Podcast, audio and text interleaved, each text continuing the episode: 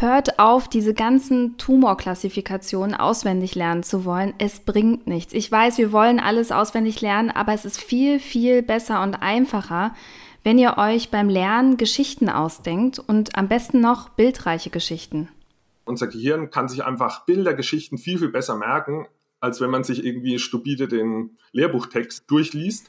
Das sagt Fabian Saal. Er ist Gedächtnisweltmeister, tatsächlich mehrfacher. Und wer, wenn nicht er, kann uns Tipps geben, wie wir nicht nur Bulimie lernen, sondern wirklich Sachen ewig behalten mit Merkgeschichten und Gedächtnispalästen.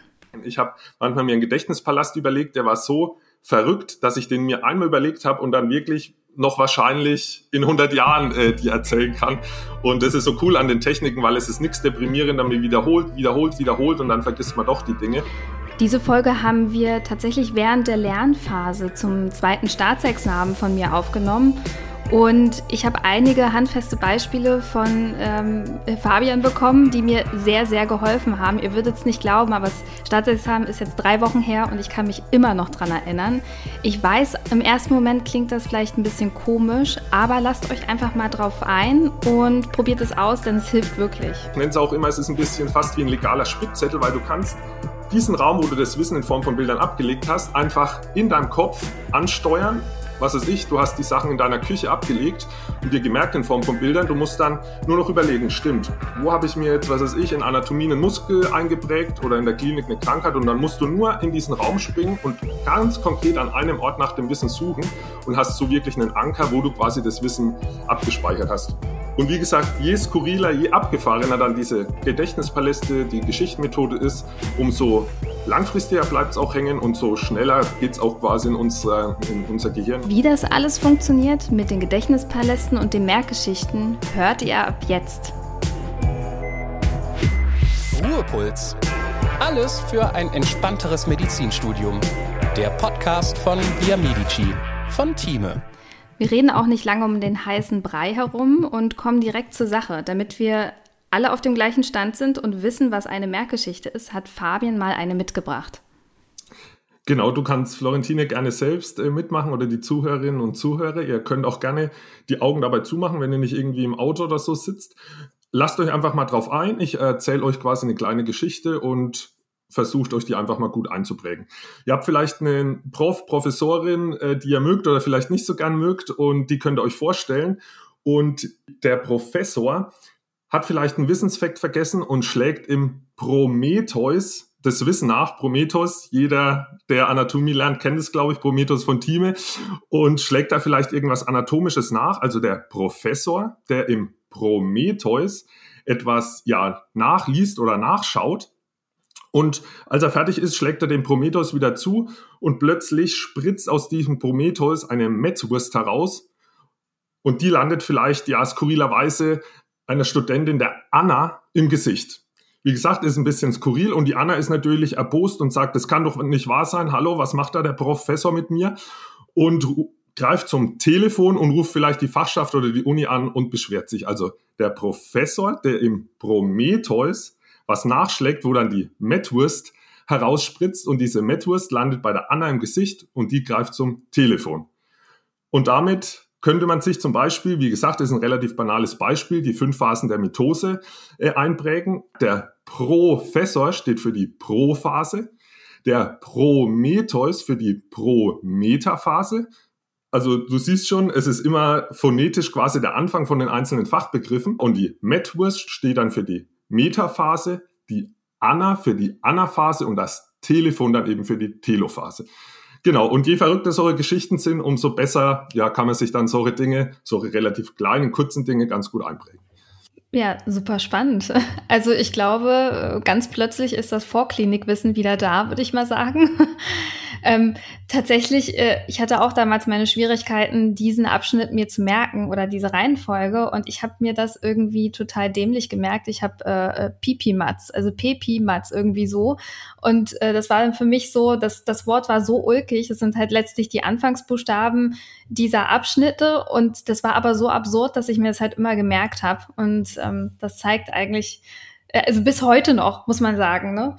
Und ähm, da muss man ja auch sagen, äh, meinst du, man kann lernen, lernen? ganz kurze Antwort und eine vielleicht ein bisschen ausführlichere Antwort. Wenn ich kurz antworten äh, müsste, würde ich sagen, auf jeden Fall ja. Jeder kann lernen, lernen. Das wäre doch so die schnelle, kurz, kurze Antwort. Und ähm, die ausführliche wäre, dass ähm, ich habe selbst die Erfahrung gemacht, dass wirklich so gut wie jeder lernen kann. Ich habe schon mit äh, Kindern in der Grundschule gearbeitet, habe den Lerntechniken beigebracht, hauptsächlich eben mit Studierenden, aber auch mit Erwachsenen, die schon älter waren, 50, 60 und noch älter. Und es hat bei durchgehend allen funktioniert. Also da kann ich wirklich jeden beruhigen, der vielleicht jetzt auch noch nicht so ein gutes Gedächtnis hat. Man kann wirklich lernen, lernen. Und ich selbst habe da die eigene Erfahrung gemacht oder am eigenen Leib erfahren. Ich habe von Natur aus ein schlechtes Gedächtnis und konnte dann krasse äh, ja, Leistungen erbringen mit eben diesen Lerntechniken. Und umso cooler, dass wir heute genau um dieses Thema äh, sprechen. Wie kann man wirklich lernen, lernen? Und ich hoffe, am Ende dieser Podcast-Folge können dann die Zuhörerinnen und Zuhörer wirklich auch sehen, dass man lernen lernen kann. Absolut. Also ich habe eine Freundin, die hat an der Uni Mainz äh, studiert und die hatte das Wahlfach Lernen lernen. Und die kam dann tatsächlich mit Techniken zu mir, wo ich dachte, wow, okay, cool, das macht ja richtig Spaß. Und da kann man mal auf andere Art und Weise das Lernen irgendwie ähm, ja kreativer gestalten und auch nachhaltiger, wie ich finde, weil es ist einfach super viel Input. Ich weiß nicht, du kennst das ja bestimmt auch noch vom Medizinstudium dass man sich ähm, Unmengen an Wissen irgendwie gefühlt reinprügeln muss und immer das Gefühl hat, man, man weiß am Ende gar nichts mehr. Das ist, glaube ich, auch ein Trugschluss. Also man weiß es auf jeden Fall. Das ist in irgendeiner Ecke, man muss es nur hervorkramen. Und hast du denn auch unabhängig von dem Anfangsbeispiel eine Idee, wie man das angehen kann? Also ich meine, du hast ja auch Medizin studiert und inzwischen sogar zwei Gedächtnisweltrekorde aufgestellt. Hut ab, das muss man auch erstmal hinbekommen. ähm, ich würde mal sagen, du bist äh, der Experte, der uns jetzt hier nochmal die Tipps geben kann, wie wir unser Lernen optimieren können, weil ich habe oft das Gefühl, dass wir ja einfach falsch lernen. Und ähm, ja, genau. Also gibt es irgendeine Lerntechnik, die du absolut empfehlst? Also es gibt so zwei bis drei Lerntechniken, die ich empfehlen kann und eine Lieblingstechnik habe ich. Also es gibt ähm, zum Beispiel die Schlüsselwortmethode, da kann man sich relativ einfach Fachbegriffe oder zwei Begriffe, die im Zusammenhang stehen, sich einprägen. Zum Beispiel ITIS, die Endung steht für Entzündung. So können man sich einen ILTIS vorstellen, der entzündet ist, in Flammen steht und so kann man sich für alle Ewigkeit merken, ITIS, die Endung steht für Entzündung. Damit kann man sich zum Beispiel auch Vokabeln einprägen im Alltag.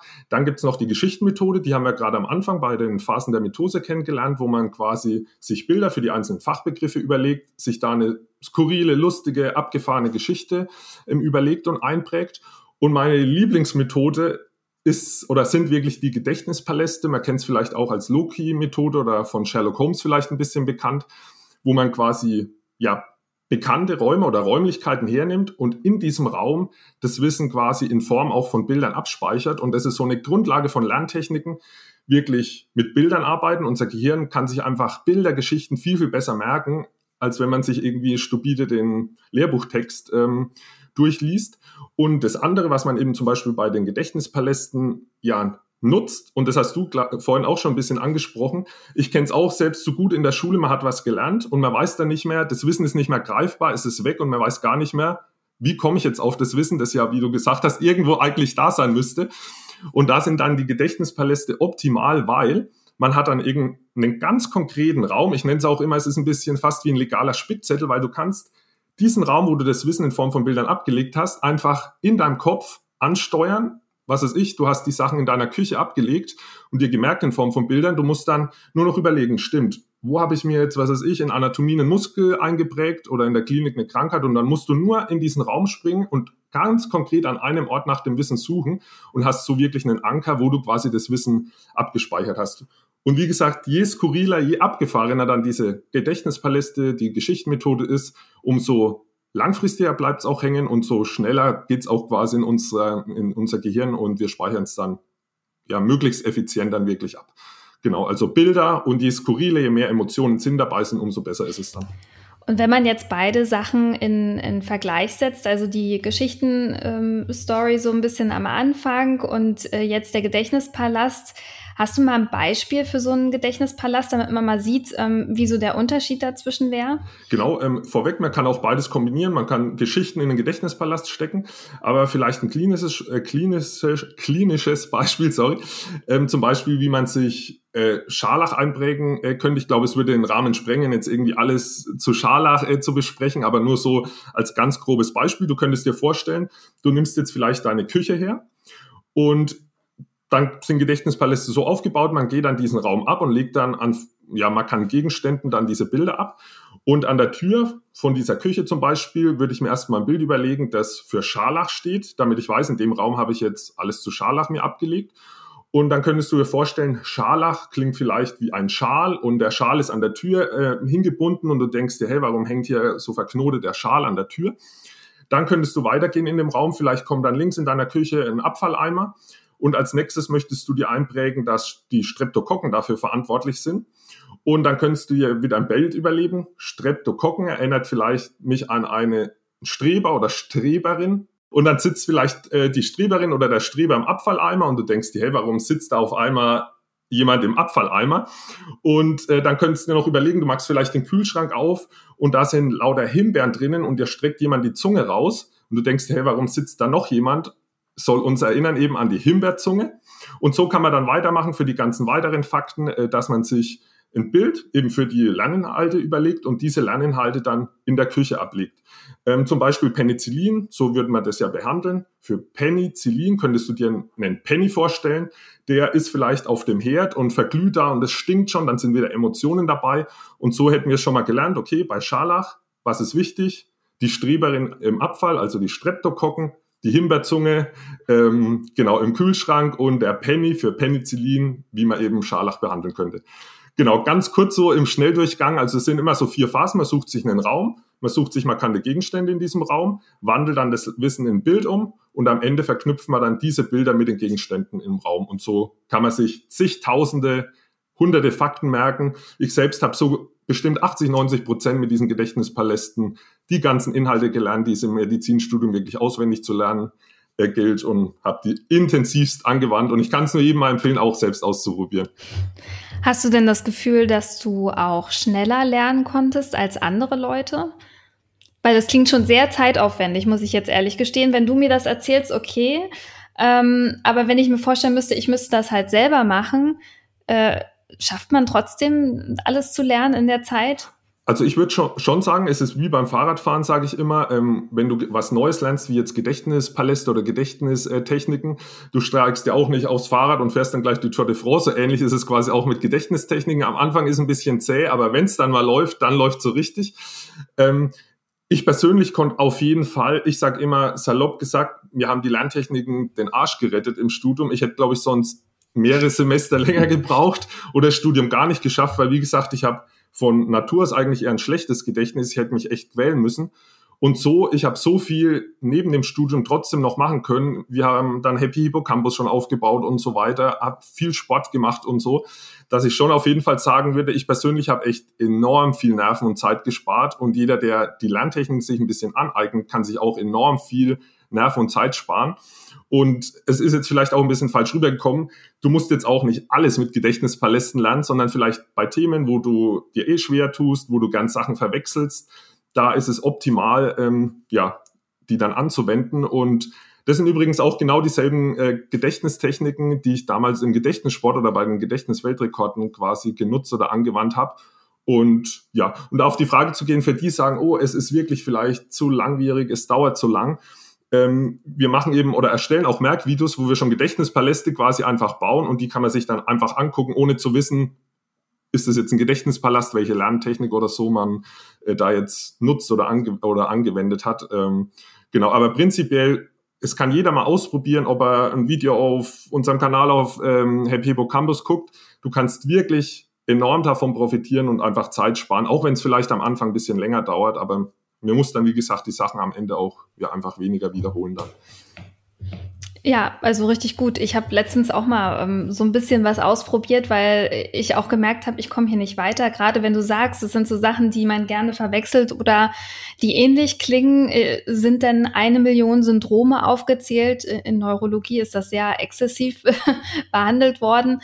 Und ähm, äh, ja, also mein, mein Freund, der ist sehr kreativ, muss ich sagen, und der hat mir geholfen. Der hat mit Medizin gar nichts zu tun, aber der sieht die Wörter nochmal anders und hat mir einen anderen Blick darauf gegeben. Zum Beispiel Weber-Syndrom und Jackson-Syndrom.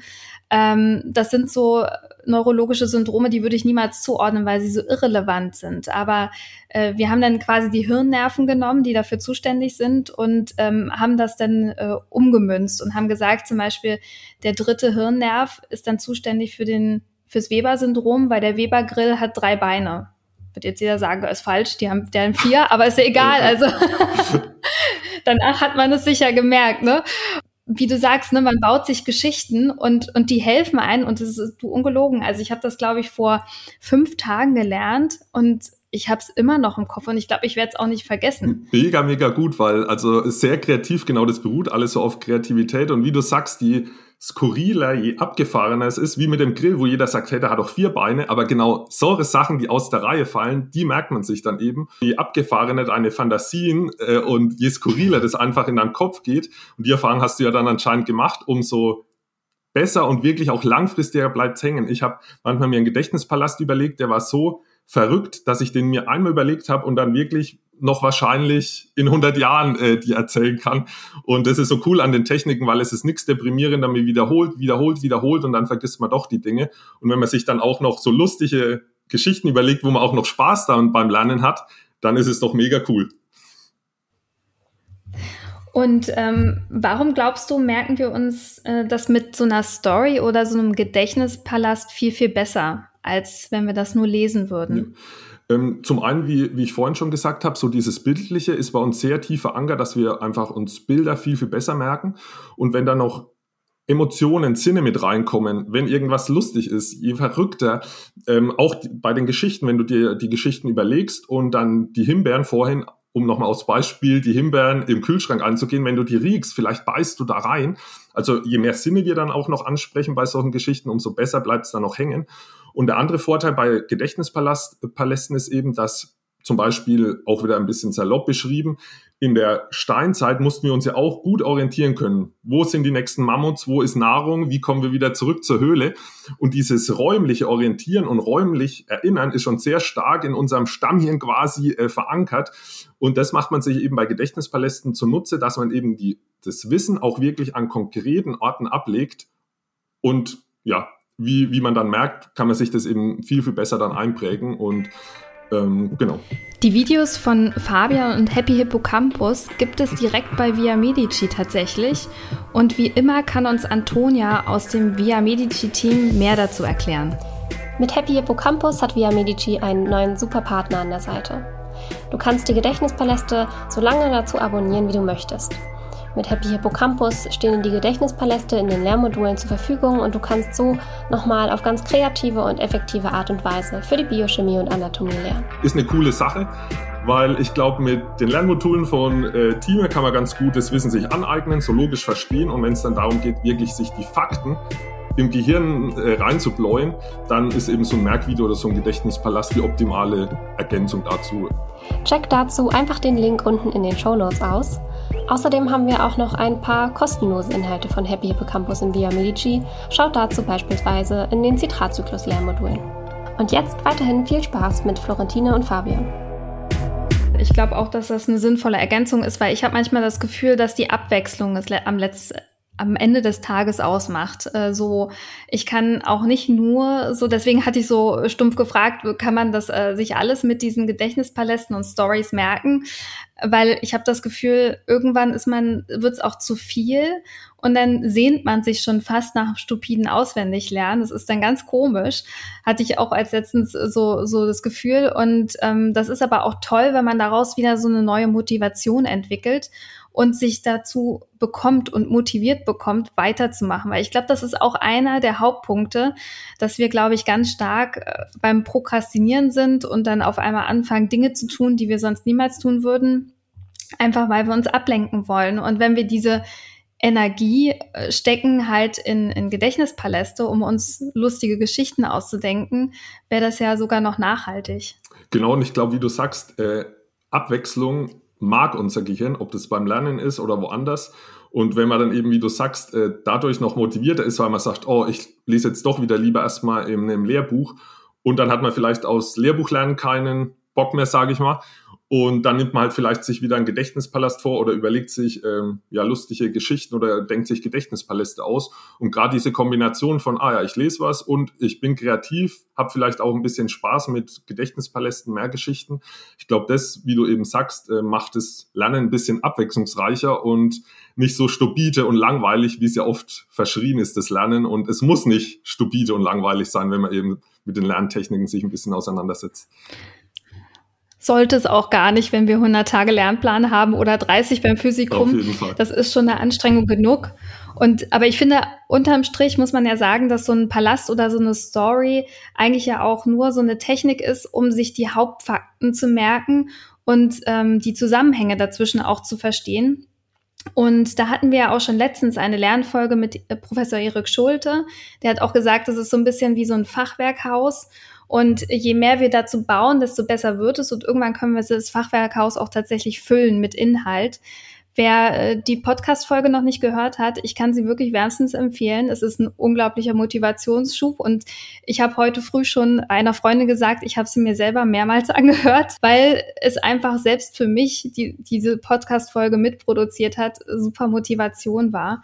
Und da sieht man eigentlich, man muss einfach nur so ein bisschen am Ball bleiben und den Blick fürs grobe Ganze behalten. Das ist, glaube ich, das oder beruhigende, weil das klingt jetzt vielleicht so krass, wenn jemand auch vielleicht gerade am Anfang steht oder äh, studiert und denkt, oh krass, äh, es ist mega stressig. Es ist vielleicht an manchen Phasen wirklich stressig, das können wir, glaube ich, nicht wegdiskutieren.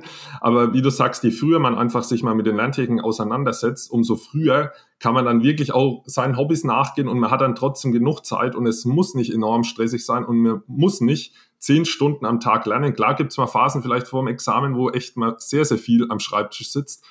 Und das ist auch ein Anliegen von mir oder das so persönlich zu sagen, dass es bringt nichts, wenn man sich im Studium äh, krank macht, weil man sich so viel Stress aufbürdet, so einen hohen Druck und Erwartung an sich selbst hat. Und ja, um diesen Lerndruck und die Stoffmenge einfach zu bewältigen, umso cooler ist es, dass wir die Podcast-Folge aufnehmen, weil es wäre cool, wenn der ein oder andere oder die ein oder andere dann auf so Lerntechniken kommt und ja, die einfach mal versucht aus, äh, auszuprobieren, weil man kann sich echt enorm viel Nerven sparen und es muss nicht dieser krasse Stru äh, Druck sein, auch wenn es von außen oft so wirkt und man kann sich damit echt viel Nerven ersparen oder sparen. Was glaubst du denn, wie viele Merkstories kann man pro Tag maximal machen oder Gedächtnispaläste? Das ist eine gute Frage. Ähm, sehr, sehr viele. Ähm, im Gedächtnissport hat man sich hunderttausende Fakten innerhalb weniger Stunden eingeprägt. Also man kann das sehr, sehr auf die Spitze treiben, auch dann im Medizinstudium. Ich war derjenige, der so, oh, Klausur in der Woche, jetzt aber richtig reinhauen. Äh, und da kann man schon, also sich zig Geschichten, Gedächtnispaläste, ich habe manchmal fünf, zehn, zwanzig große Themen dann gelernt. Also ähm, da ist jetzt schwierig zu sagen, du kannst drei bis fünf Gedächtnispaläste äh, dir einprägen, aber enorm viel. Gerade so kleine Geschichten, die sind ja schnell gebaut, da kannst du dir auch mal vielleicht 50 oder mehr einprägen. Also ähm, da ist viel, viel Potenzial auf jeden Fall da, sich da richtig viel auch in kurzer Zeit einzubläuen. Da spreche ich aus eigener Erfahrung. Und denkst du auch, das geht, wenn man nicht so kreativ ist? Also ich könnte mir vorstellen, dass der ein oder andere sagt, so ich bin jetzt hier nicht der große Storyteller und ähm, da hat vielleicht der ein oder andere ein größeres Talent als ich selber. Meinst du, das kann man auch lernen? Das ist eine gute Frage, weil die wird auch oft im Coaching oder so gestellt, oh, ich bin eigentlich gar nicht äh, so kreativ, funktioniert das? Klar gibt's Leute, die sehr kreativ sind und manche vielleicht weniger, aber ich habe noch nie miterlebt, dass jemand gesagt hat, boah, ich kann mir gar keinen Gedächtnispalast bauen, weil ich äh, nicht so äh, kreativ bin. Ich selbst würde mich vor zehn Jahren auch als eher unkreativ beschreiben. Und mittlerweile kann ich mir zu jedem Blödsinn irgendwas Lustiges ausdenken. Und das habe ich auch die Erfahrung gemacht, je mehr man einfach die Lerntechniken im Kleinen auch anwendet, umso kreativer wird man dann auch. Und man kann die Kreativität dann auch wieder erlernen und wird dann einfach immer schneller und immer kreativer. Und es wirkt sich auch positiverweise auch im Alltag aus, wo ich dachte, ah krass, durch die Lerntechniken ist man auch in ganz anderen Bereichen dann kreativer. Also da kann ich, glaube ich, jeden beruhigen, der sagt, oh, ich bin eigentlich gar nicht kreativ ich habe es noch nie erlebt, dass man so unkreativ war, dass diese Lerntechniken nicht funktionieren. Hast du denn noch so einen Tipp für mich als Anfängerin, wie ich äh, am besten mit solchen Gedächtnissachen, äh, Gedächtnisgeschichten irgendwie starten kann? Am klügsten, wie ich das am besten aufbaue? Wenn ich jetzt sage, so kurz vorm Examen, ich möchte vielleicht doch noch mal irgendwie so ein, zwei Zusammenhänge, die ich noch nicht so merken kann. Also man, jeder weiß ja, ne? Ihr kennt das bestimmt auch. So, äh, es gibt immer Sachen, die macht ihr zum zehnten und zum zwanzigsten Mal und ihr könntet euch ins Bein beißen, weil ihr denkt, ich habe das doch schon gelernt und ich weiß doch, das sind diese Schlüsselwörter. Ich krieg's trotzdem nicht hin. Also hast du einen Tipp, wie ich mir das ähm, aufbaue am besten? Ein banaler Tipp ist einfach mal auszuprobieren und anzuwenden. Man kann gar nicht so viel falsch machen, weil oft ist die Hürde so, ah, ich kenne kenn mich nicht so aus, ich lasse es lieber und lerne einfach so weiter. Äh, das wäre so der erste Tipp.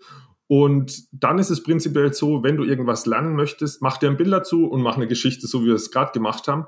Und ähm, wir haben auf unserem YouTube-Kanal von Happy Book Campus ganz, ganz viele Einführungsvideos, auch mit Beispielen, wo man gerne auch mal reingucken kann. Ist natürlich kostenlos, einfach mal sich äh, so ein Gedächtnispalast angucken und dann kriegt man auch schon nochmal eher einen Eindruck, wie kann ich so einen Gedächtnispalast selbst aufbauen, wie kann ich mir oder was sollte ich drauf achten, wenn ich mir so eine Geschichte einpräge. Und da auch den Tipp, wo wir jetzt schon öfters gegeben haben, je kreativer, je verrückter dann eben solche Geschichten sind, egal in welche Richtung die gehen, da bist du komplett frei quasi in deiner Kreativität. Und ja, dann klappt es meistens schon ganz gut, weil ähm, viele Medizinstudierende sind auch sehr perfektionistisch und denken dann, oh, ich weiß gar nicht genau, wie funktionieren diese Lerntechniken und dann einfach mal ausprobieren, würde ich sagen, und dann siehst du relativ schnell, dass es eigentlich ganz gut funktioniert. Und dann kann jeder für sich ja gucken, ah, das funktioniert besser, das fun funktioniert schlechter und dann kann man ja das fortführen, was für einen dann auch besser persönlich äh, dann funktioniert hat. Also dann gibt es ja auch so klassische Lernmethoden wie einen Lernplan erstellen, ähm, sich einen Zeitrahmen setzen. Also man sagt ja so sechs bis acht Stunden effektive Lernzeit ist, glaube ich, das Maximum, was man am Tag wirklich machen sollte. Ist es denn ähm, gut, irgendwie kann man noch parallel was machen oder würdest du jetzt als Lerncoach und Motivationscoach sagen, irgendwie lass das wirklich sein, nutzt die Freizeit, geht raus und genießt das, weil das ist ja irgendwie auch ein Teil ähm, einer so intensiven Lernzeit, dass man irgendwo einen Ausgleich schafft. Genau, also gerade gerade Pausen, auch wenn man nicht äh, acht Stunden lernt, äh, sind, glaube ich, einfach gut. Ähm, manche sagen nach eineinhalb Stunden, äh, sie stellen sich einen Wecker oder nach 20 Minuten.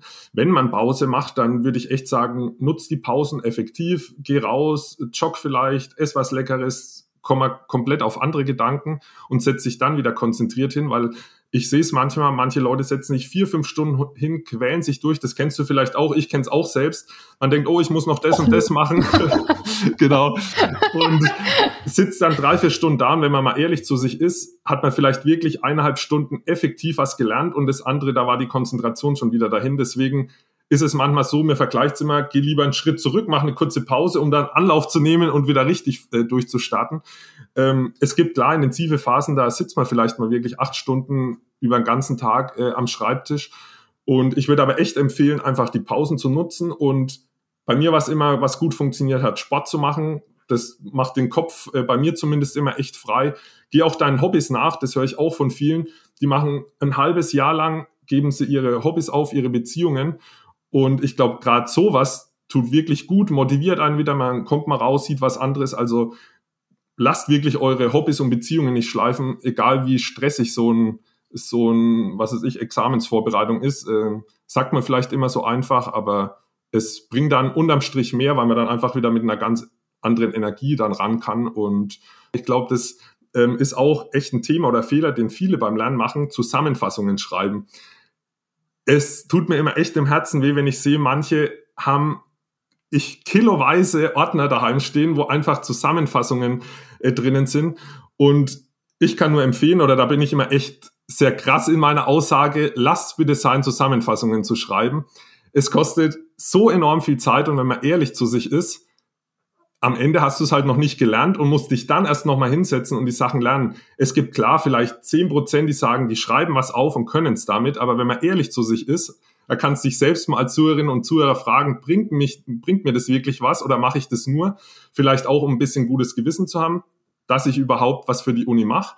Und ich sage immer, die Zeit, wo du für Zusammenfassungen wirklich investierst, investier die, äh, investier die, indem du wirklich Lerntechniken schon anwendest.